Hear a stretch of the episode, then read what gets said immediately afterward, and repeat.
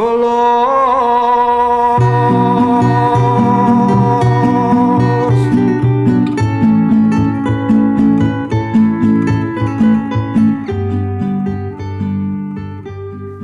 que olvidar el tejado rojo y la ventana con flores, la escalera oscura y la imagen vieja que se escondía en un rincón, y la cama de madera negra y agujereada y tus sábanas tan limpias, y la llegada suave de una madrugada que te despierta más viejo.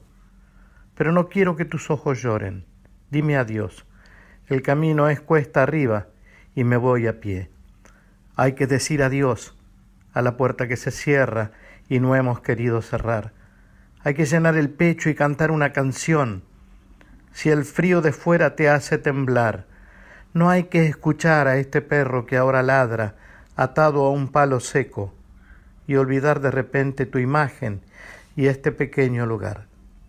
Pero no quiero que tus ojos lloren. Dime adiós. El camino es cuesta arriba y me voy a pie. El nano Serrat nos cantaba en catalán esto que acabo de recitar en castellano. Bienvenidos, queridos amigos, otra vez, como todos los jueves a las 0.30 a la canción verdadera. Hoy con un programa realmente hermosísimo, lleno de recuerdos, lleno de emociones, en una conversación que he tenido con este entrañable amigo, a quien conozco desde cuando yo tenía apenas 21 años, y él creo que empezaba por los 23 a llegar a un país que lo recibía con amor, con afecto, con cariño, con los brazos abiertos y que lo cobijó como si fuera un hijo propio durante tantos años. Joan Manuel Serrat.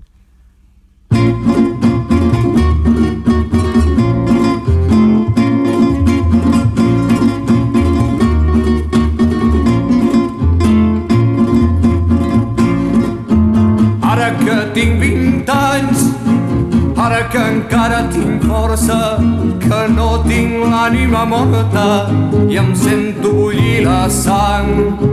Ara que em sento capaç de cantar si un altre canta, avui que encara tinc veu i encara puc creure en Déus. Vull cantar les pedres, la terra, l'aigua, el blat i el camí que vaig trepitjant. A la nit al cel aquest mar tan nostre i el vent que al matí ve a besar-me el rostre. Vull alçar la veu per una tempesta, per un raig de sol o pel rossinyol que de cantar al vespre. Ara que tinc vint anys Ara que encara tinc força, que no tinc l'ànima morta i em sento bullir la sang.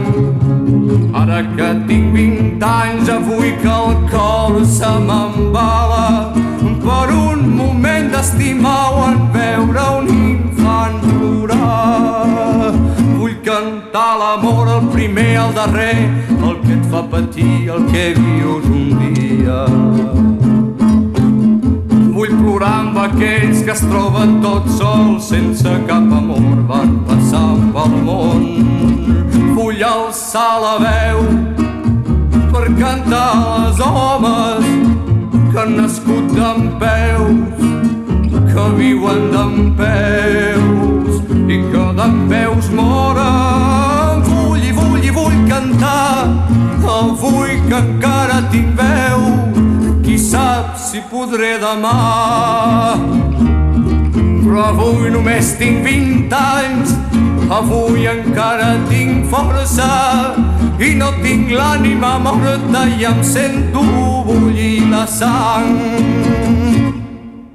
Ahora que tengo 20 años, ahora que aún tengo fuerzas, que no tengo el alma muerta y me siento hervir la sangre, ahora que me siento capaz de cantar si otro canta, hoy que aún tengo voz y aún puedo creer en Dios, quiero cantar a las piedras, a la tierra, al agua, al trigo y al camino que voy pisando, a la noche, al cielo, a este mar tan nuestro y al viento que por la mañana viene a besarme el rostro.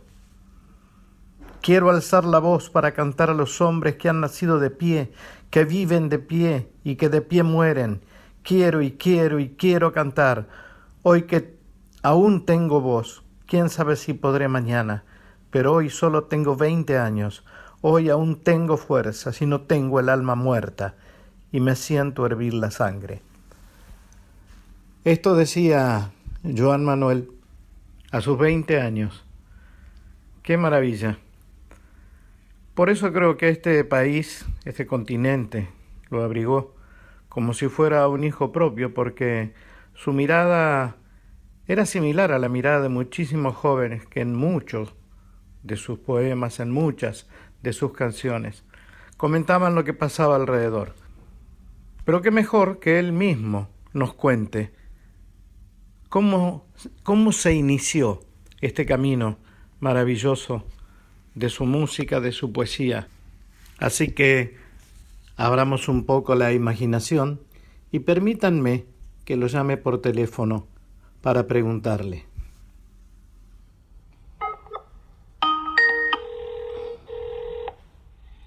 Bueno, la primera pregunta que te quería hacer era en relación a cuando empezaste a tocar la, la guitarra, si era de muy chico, si tus padres estaban de acuerdo con eso, eh, y, si era, y si vos sentías que eso era una vocación, algo realmente muy profundo en vos. Bueno, yo empecé, empecé a tocar la, la guitarra, yo calculo que tendría sé, 16 años, una cosa así, y empecé a aprender, y aprendí con guitarra prestada, como como bueno suele ocurrir o como solía ocurrir no porque eh, siempre es a partir de la guitarra de un amigo que, amigo te enseña pues eh, los primeros acordes tú vas jugando con esta guitarra prestada los ratos que te la dejan. Y, y bueno llegué llegamos a una a un acuerdo a un acuerdo familiar que hizo que, que, mi padre realmente con esfuerzo por su parte pues eh, me regalara unas navidades una guitarra yo recuerdo con, con mucha emoción cuando vi llegar a mi padre yo estaba en la calle jugando vi llegar a mi padre subiendo la cuesta de mi calle.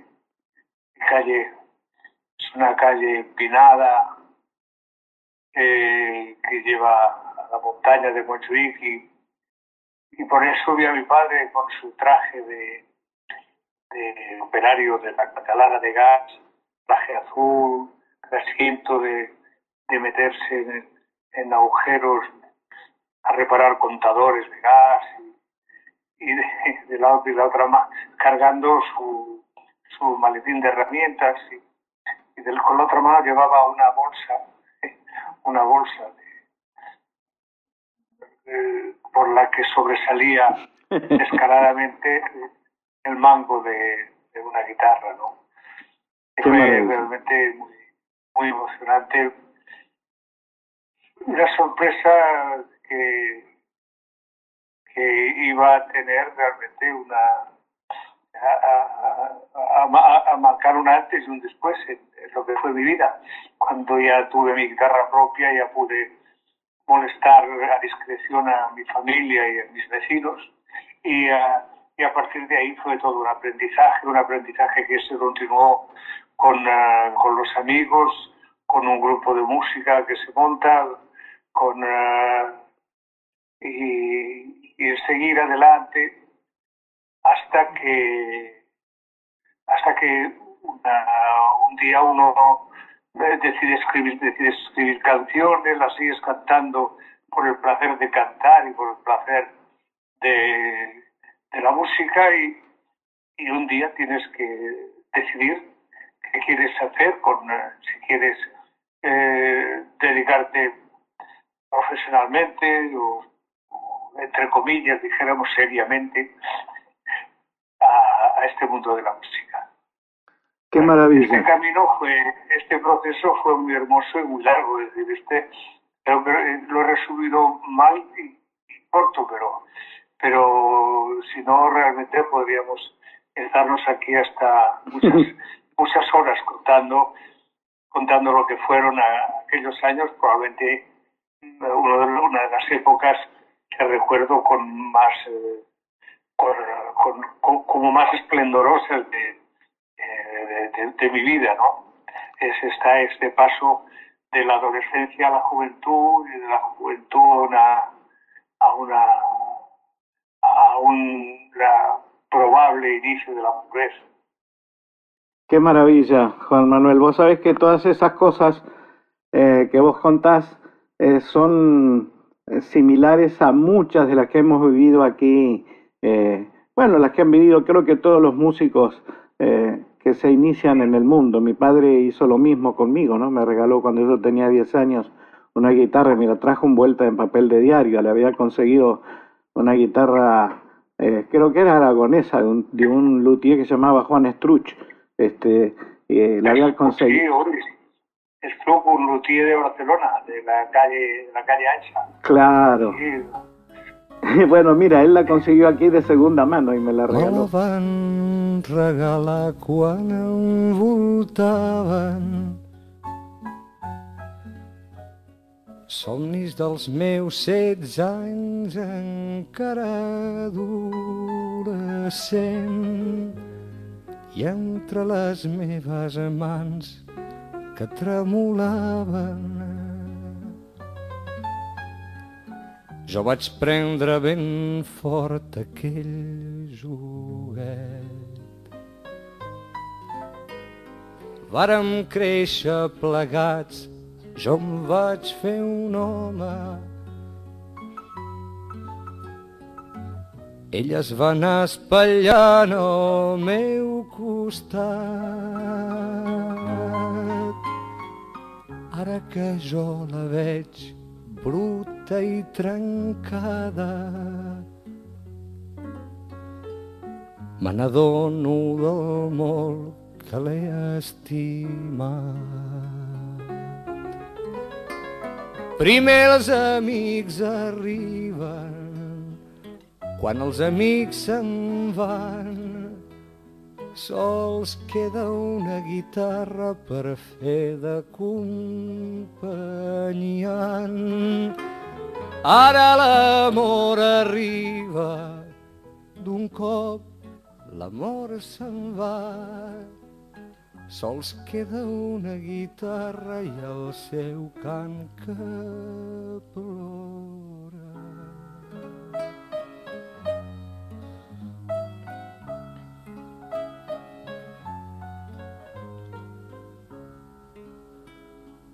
Ara sé d'un company que mai no enganya que quan m'ompli de goig cantarà amb mi. Amb mi ja tinc un amic fidel, pobra guitarra. Canta quan canto jo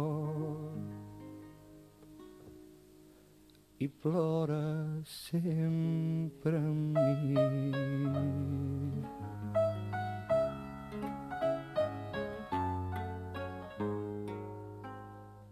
Me la regalaron cuando me rondaban sueños de mis 16 años, todavía adolescente. Entre mis manos temblorosas agarré con fuerza aquel juguete. Juntos crecimos. Yo me hice un hombre. Ella se fue estropeando a mi lado. Ahora que la veo sucia y rota me doy cuenta de lo mucho que la he querido. Primero los amigos llegan. Cuando los amigos se van solo queda una guitarra para hacerte compañía. Ahora el amor llega, después el amor se va, solo queda una guitarra y el llanto de su canto. Ahora sé de un compañero que nunca engaña, que cuando me llena de gozo cantará conmigo, conmigo. Ya tengo un amigo fiel, pobre guitarra, canta cuando yo canto y llora siempre conmigo.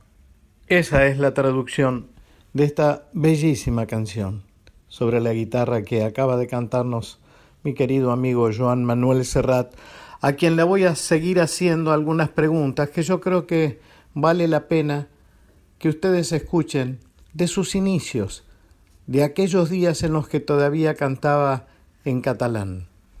Qué emocionante que es eso, porque es maravilloso saber cómo uno de golpe se encuentra eh, con algo tan, tan especial y tan poderoso como la música que te facilita la expresión. Y vos le rendiste inmediatamente homenaje a eso porque recuerdo tus primeras canciones a mí me llegaron de mano de un amigo mío de Córdoba eh, y eran canciones en catalán y yo me esforzaba mucho por entender. Eh, estoy pensando en La Tieta, por ejemplo, que me sorprendió muchísimo porque era toda una historia este, de una no sé si, si, si habría sido pariente tuya o qué, o, te, o te imaginaste la historia o te la contaron de, de la tieta, pero es maravilloso como cómo se desarrolla a través de la canción la situación de una, de una solterona, ¿no? De una mujer solterona, este, que las hemos tenido todos, esas tías las hemos tenido todos. Sí, es una, un arquetipo de, de persona que, en general todos recordamos con mucho amor porque han sido siempre mujeres muy protectoras este tipo, ¿no? Y, muy solas, muy, eh, muy dijéramos, eh, que, vivieron al costado de la vida, vivieron pasando, pasando de perfil por la vida.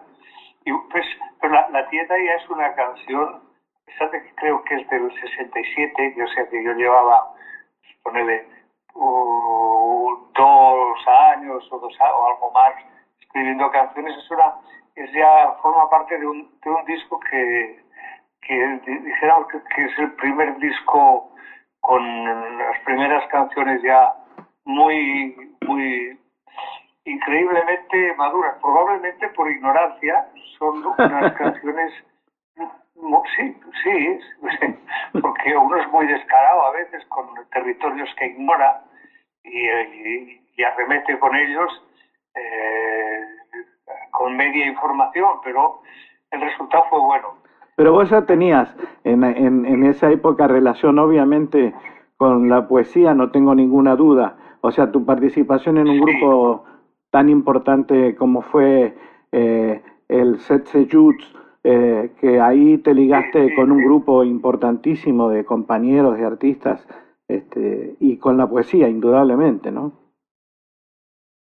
Sí, no hay duda, y de antes, ¿no? ya dijéramos de un poco antes, ya desde que yo entro a la universidad tengo una relación con la poesía, eh, especialmente ya a partir de, ya antes de empezar a, a escribir canciones, una, un año antes que yo pues, eh, termino trabajando en un centro de, de, investigación en los Pirineos con un grupo de gente muy interesante y entre ellos una persona muy, muy leedora, muy leída y, y, y, sólida en cuanto a la literatura, que fue, pues, no sé, es la persona que a mí me acercó escritores como, como Camus, yo me acuerdo de, de La Peste, claro. de extranjero, que me pasó, me pasó él los libros, ¿no? Y igual pues me pasaba, pasó libros de poesía y entonces ya mí, mi, dijéramos que, que, mi cabeza ya fue más allá de Spronceda y Becker y empecé a enamorarme de la poesía y a, y a, y a tratar de conseguir los libros que la editorial Losada, unos libros blancos, chiquitos así, que de no, menos, de un, menos de un palmo, ¿no? Eh, hermosísimos de todos, de todo lo que podría ser la base poética de la mínima, el mínimo territorio para poder eh, entender un poco lo que fue la poesía del, de, la, generación del 27 y lo que fue la, poesía de posguerra, ¿no? Ya, entonces, eran libros que estaban, que no se vendían en España porque Obvio. evidentemente todos claro. estos poetas no estaban eh, estaban en el índice franquista y, claro. y, pero pero los se conseguían se conseguían siempre uh, uno se espabilaba para conseguirlos me gusta siempre mucho la poesía me parece una una una, una forma literaria muy hermosa para eh, dejar los pensamientos muy concretos, muy concisos, muy conmovedores.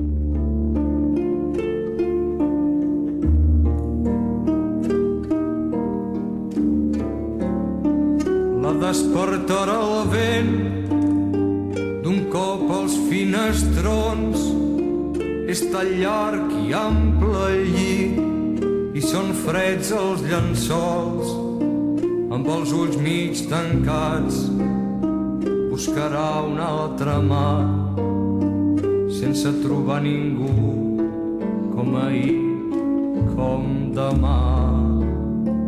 La seva soledat és el fidel amant que coneix el seu cos plec a plec pam a pam, escoltarà el miol d'un gat castrat i vell que en els seus genolls dorm els llargs vespres d'hivern. Hi ha un missal adormit damunt la tauleta i un got d'aigua mig buit quan es lleva la tieta ha un missal adormit damunt la tauleta i un got d'aigua mig buit i un mirall escardat li diràs et fas gran com ha passat el temps com han volat els anys com somnis de jovent pels carrers s'han perdut. Com s'arruga la pell com s'ensorren els ulls. La portera al seu pas dibuixarà un somrís. És l'orgull de qui té algú per escalfar-li el llit. Cada dia el mateix agafar l'autobús per treballar al despatx d'un advocat gandú amb qui en un altre temps ella es feia l'estreta d'això fa tant de temps. Ni ho recorda la tieta amb qui en un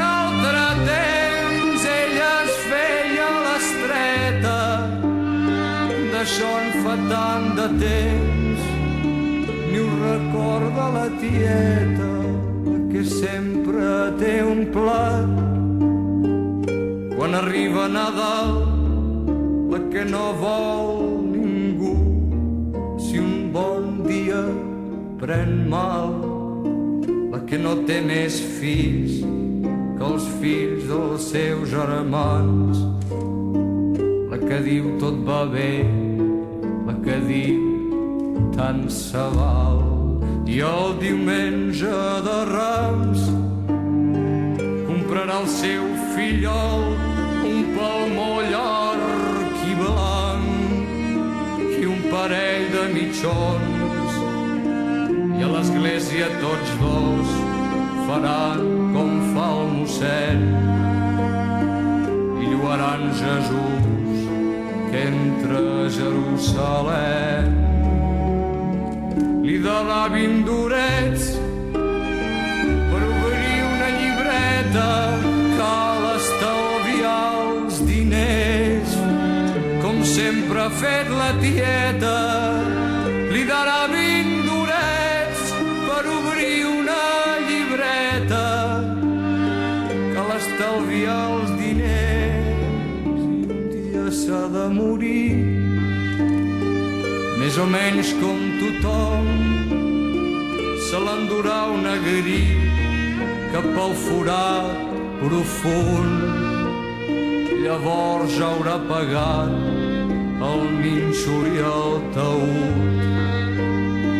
Els salms dels capellans les misses de difunts i les flors que seguiran seu enterrament són coses que sovint les oblida la gent i fan bonic les flors amb negres draps penjant. I al darrere uns amics descoberts fa un instant i una esquela que diu ha mort la senyoreta, descansi en pau. Amén.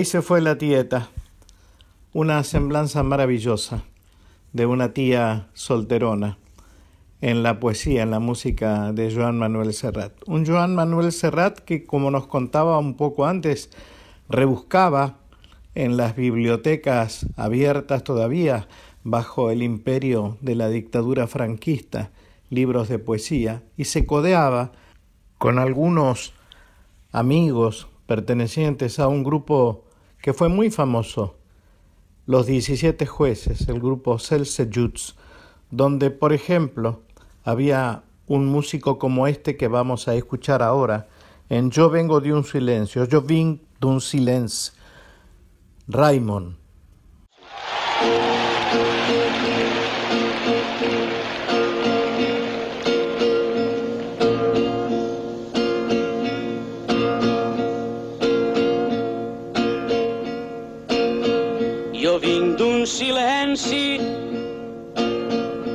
Antic i molt llarg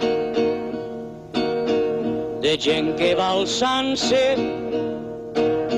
des del fons dels segles de gent que anomenen classes subalternes Jo vinc d'un silenci antic i molt llarg. Jo vinc de les places i dels carrers plens, de xiquets que juguen i de vells que esperen, mentre homes i dones estan treballant als petits tallers a casa o al camp.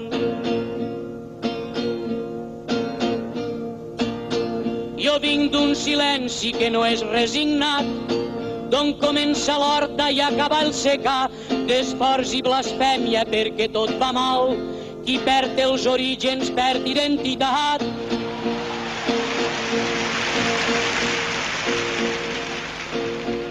Jo vinc d'un silenci antic i molt llarg, de gent sense místics ni grans capitans que viuen i moren en l'anonimat que en frases solemnes no han cregut mai. Jo vinc d'una lluita que és sorda i constant. Jo vinc d'un silenci que romprà la gent, que ara vol ser lliure i estima la vida, que exigeix les coses que li han negat. Jo vinc d'un silenci antic i molt llarg. Jo vinc d'un silenci que no és resignat. Jo vinc d'un silenci que la gent romprà. Jo vinc d'una lluita que és sorda i constant.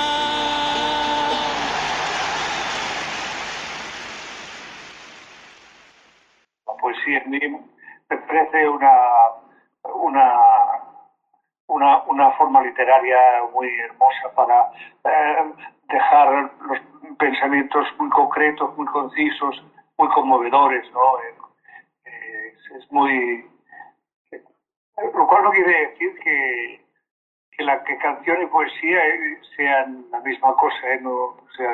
creo que hay ciertas diferencias entre escribir canciones y escribir poesía. Yo conozco, he conocido mmm, buenos escribidores de canciones, muy malos poetas, y, o, mediocres poetas, y grandes poetas que, no han conseguido hacer una buena canción.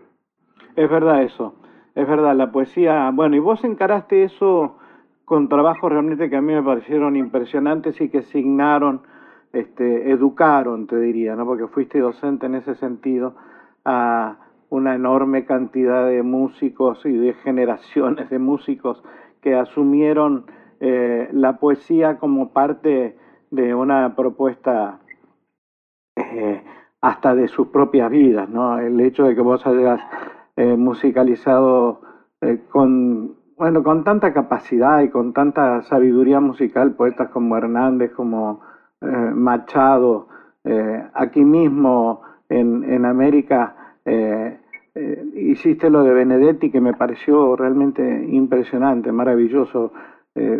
A pesar de que Benedetti ya había sido musicalizado en, otras cuestiones, ¿no? pero lo tomaste con una seriedad y con un respeto, este, realmente a mí me, impresionó muchísimo, creo que a todos, ¿no? de hecho por eso tuvieron tanto éxito esos, esos discos. Eh, es, maravilloso. Aquí, bueno, uh, tal vez habría que puntualizar que, todo lo que yo haya podido ayudar a generaciones posteriores o a, en, con, con mi trabajo, pues me parece maravilloso. Otros me ayudaron a mí. Sí, seguramente algunos se tiró al mar a tratar de, ponerle música a poetas eh, no sé, basado o, o, apoyado en la tabla de lo que yo había hecho, pero bueno, yo también, yo, yo no, me, no, no, se me ocurrió de un día a otro, si no hubieran existido Raymond, si no hubiera existido Paco Ibáñez, si no hubieran existido otra gente que antes que yo lo hizo y que me gustó lo que hizo, yo no hubiera pensado que aquello podía ser viable. Yo no, había poder, no, no habría descubierto que podía encontrar una canción que contara aquello que yo quería contar en versos que ya estuvieron escritos sin, eh, sin, eh, sin eh, dijéramos, desgraciar nada, ¿no? Es cierto eso. Es cierto, es muy cierto eso que decís. Vamos a escuchar, ya que hace referencia a él, a Paco Ibáñez, en una canción de George Brassens que yo escuché al principio de mi adolescencia en francés y no entendía bien a qué se refería George Brassens. Pero después cuando escuché esta versión en castellano de Paco Ibáñez de La mala reputación, me pareció impresionante. Paco Ibáñez, La mala reputación. Lo que no puedo es no cantar una canción por el autor que podría decir, de allí vengo yo.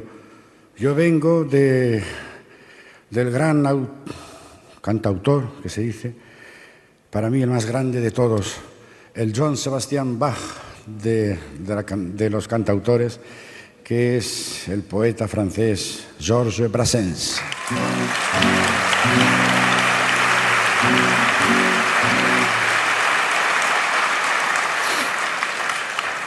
Era el más sabio y el más anticonformista, pero anticonformista por dentro, no por fuera.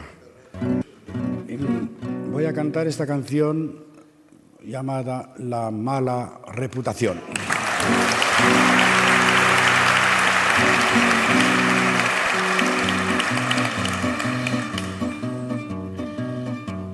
Yo cuando descubrí, bueno, yo puedo decir que allí en el caserío, como os he dicho antes, yo, pues sí, mi, tío me mandaba a cuidar vacas, yo iba cantando, las cuidaba cantando, volvía con ellas cantando, iba a la escuela cantando, dormía cantando, yo qué sé, todo.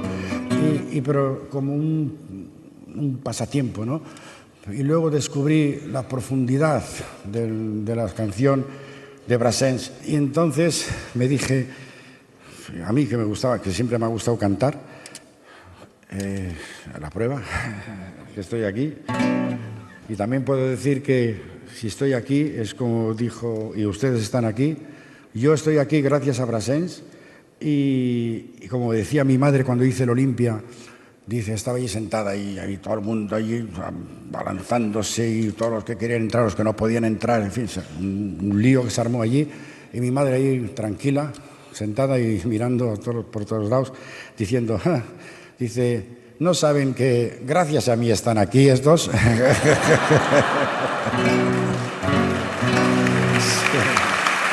es verdad.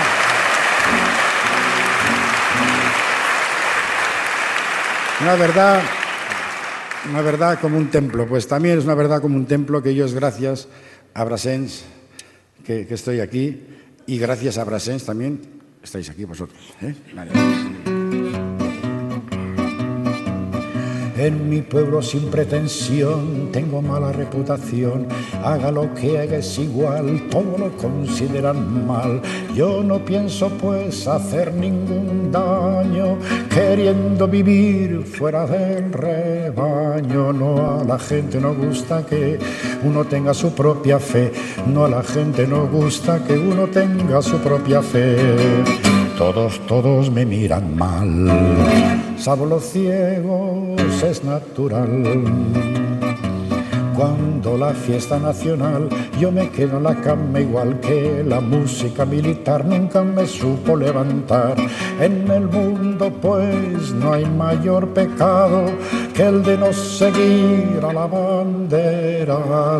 No a la gente no gusta que uno tenga su propia fe, no a la gente no gusta que uno tenga su propia fe todos me muestran con el dedo.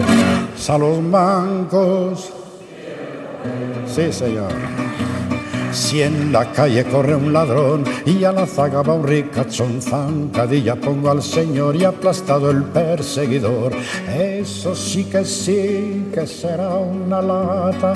Siempre tengo yo que meter la pata. No a la gente no gusta que uno tenga su propia fe.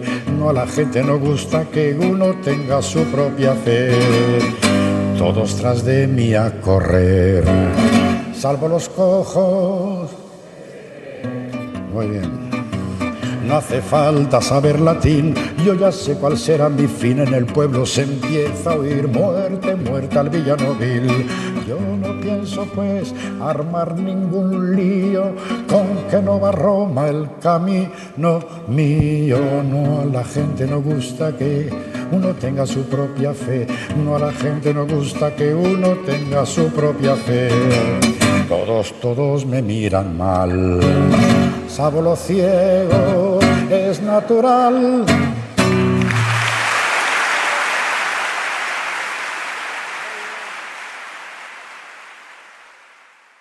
Cuanto a lo de Benedetti, que también lo has nombrado, Benedetti fue seguramente un caso, un caso aparte porque Benedetti tuve la gran posibilidad de conocerlo, de quererle, de ser, de ser su amigo, de ser amigos y, y realmente pues también volvemos a encontrarnos ahí que Benedetti probablemente cuando yo le puse música ya le habían hecho canciones maravillosas pero el trabajo de Favero con él es, es, es impresionante, ¿no? Sí. Eh, las canciones que hay de él, de, de canciones que siguen, siguen hoy siendo como te quiero, o porque cantamos, eh, hay una, un montón de canciones realmente muy, muy hermosas. El trabajo de Favero y Nacha fue extraordinario. Sí, se habían popularizado mucho esas canciones, pero quizá a veces poner eh, una mirada externa sobre determinados escritores, sobre determinados artistas, eh, los dimensiona de una manera muy, muy especial para los que somos locales. El hecho de que vos hayas puesto la mirada sobre eh, Benedetti hizo realmente que todo el mundo mirara hacia Uruguay, que considerara aquello que para nosotros se había naturalizado en la voz de, Nacha Guevara y a través de las propuestas de, de Favero, como vos decís, este, por eso te digo que a veces hay determinadas eh, acciones que, los músicos eh, desatan, eh, que quizás no, no, obviamente no son premeditadas, pero sí hacen que los demás le echemos una mirada mucho más este, importante y, te, y, tomemos en cuenta lo que quizá tenemos ahí al lado cerquita, ¿no? Y, y no, y no le damos el valor necesario.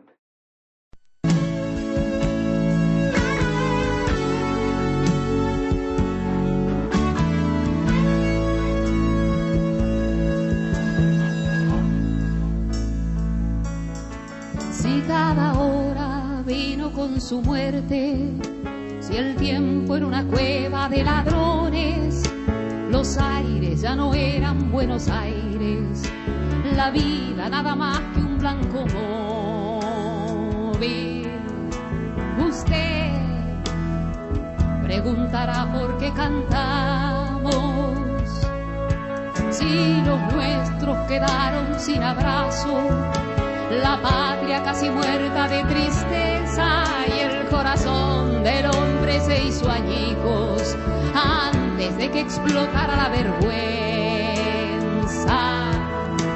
Usted preguntará por qué cantamos.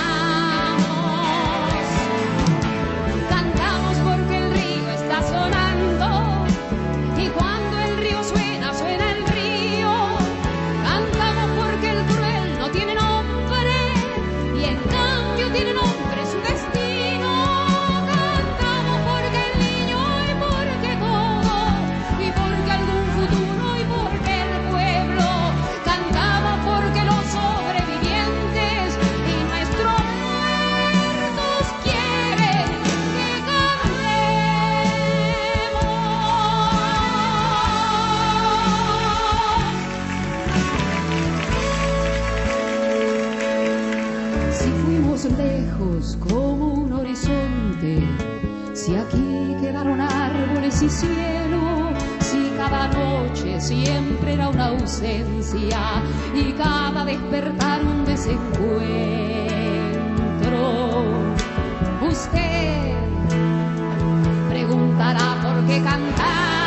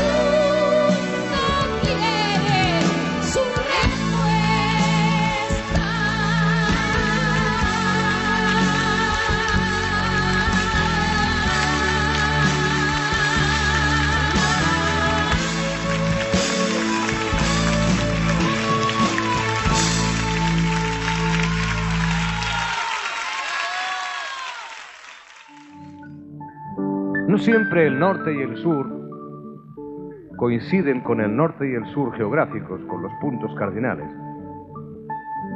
sino que siempre cada norte tiene un sur y cada sur tiene un norte. Yo digo que el norte es el poder y que el sur es todo aquello que pelea contra lo injusto.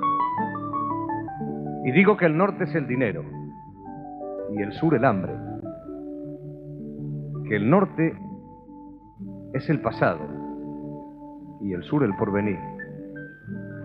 Que el norte es el miedo y el sur es la esperanza. Que el norte es la fuerza y el sur la astucia. Yo digo que el norte es la prisa y el sur la paciencia.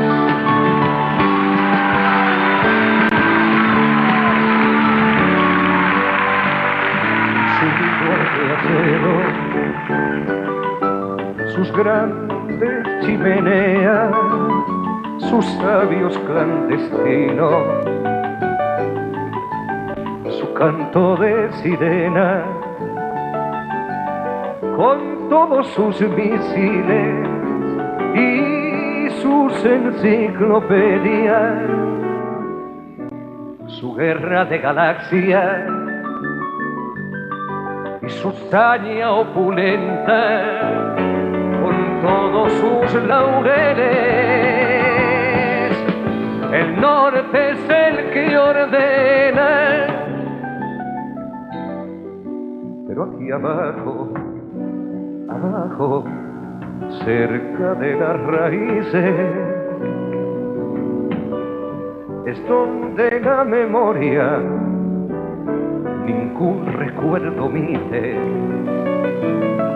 Y hay quienes se desmueren y hay quienes se desviven. Y así entre todos logran lo que era un imposible.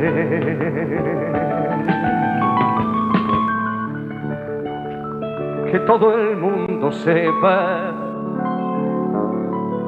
que el sur, el sur también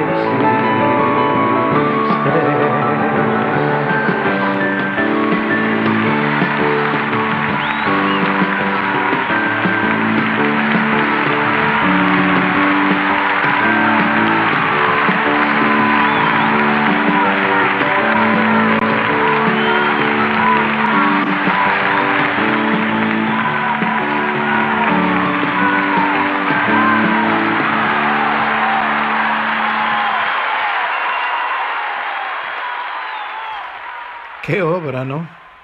Tremenda, desde todo punto de vista.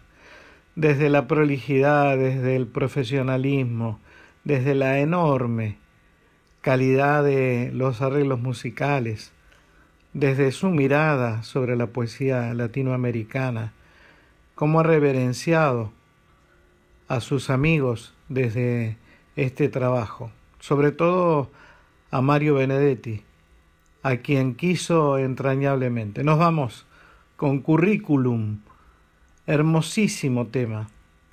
Y no nos despedimos de Juan Manuel, porque tengo reservado un segundo episodio para el próximo jueves. Los espero, como siempre, a las 0.30 de los jueves en la canción verdadera. Abrazos y cuídense.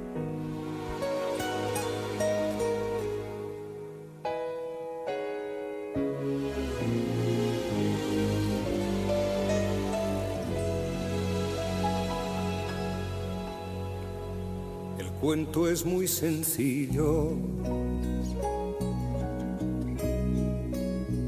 Usted nace en su tiempo.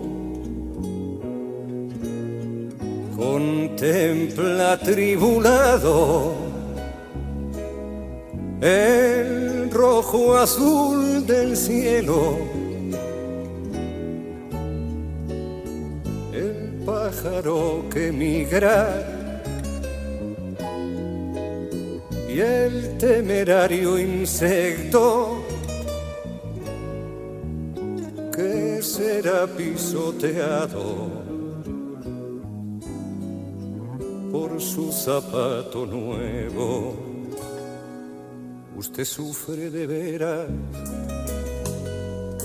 reclama por comida y por deber ajeno, o acaso por rutina, llora limpio de culpas, benditas o malditas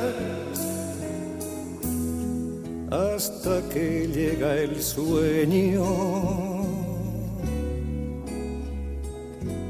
y lo descalifica. Usted se transfigura, ama casi hasta el colmo. Logra sentirse terreno de tanto y tanto asombro. Pero las esperanzas no llegan al otoño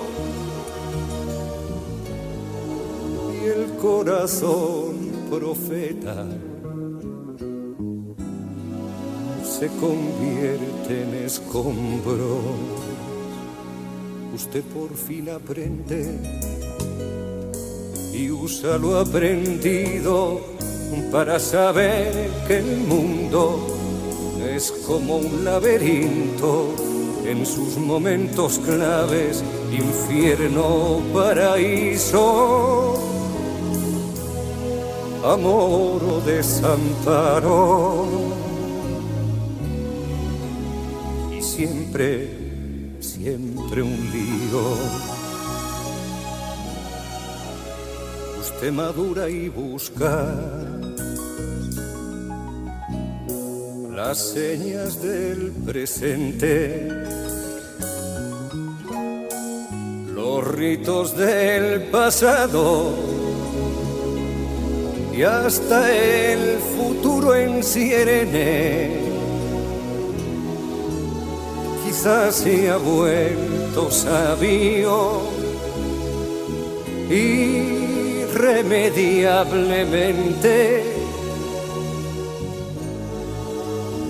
Y cuando nada falta, entonces usted muere. Cuento es muy sencillo